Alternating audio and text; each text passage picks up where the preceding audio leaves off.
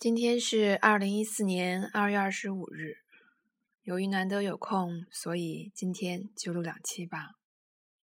你好，这里是药，我是之间相聚欢喜，依旧与你分享和和笋熊新的出房间中的段落。小标题是并肩独行。很遗憾。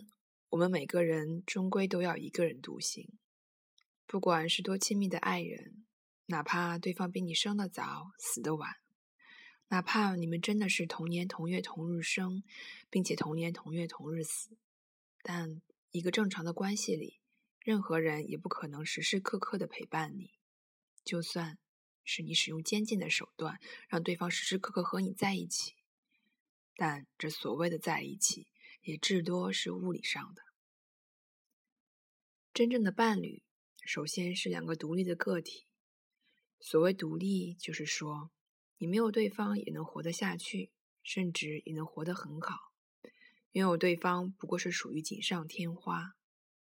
恰恰因为两个都是独立的个体，才能允许别人进入自己的世界，和你分享同一个空间，和你分享生命。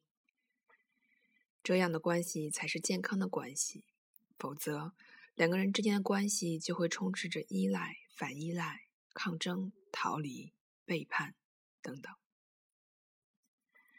不过，人类又是总是社会动物，我们可以孤单，可以一个人独处，但是却很难忍受孤独，所以人必须寻找精神寄托。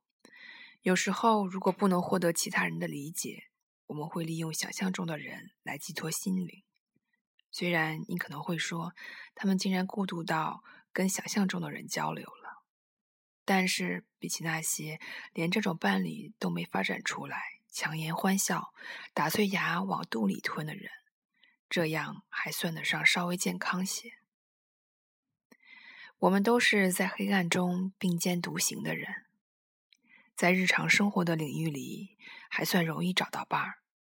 可在如同黑暗中摸索的精神世界里，我们恐怕永远需要独行，需要自己进行探索，没法用他人的经验来代替自己的探索。可与此同时，并肩也是非常重要的。即使在黑暗中的摸索再辛苦，感觉到周围也有人和自己在一起，这就能让你备受鼓舞，继续走下去。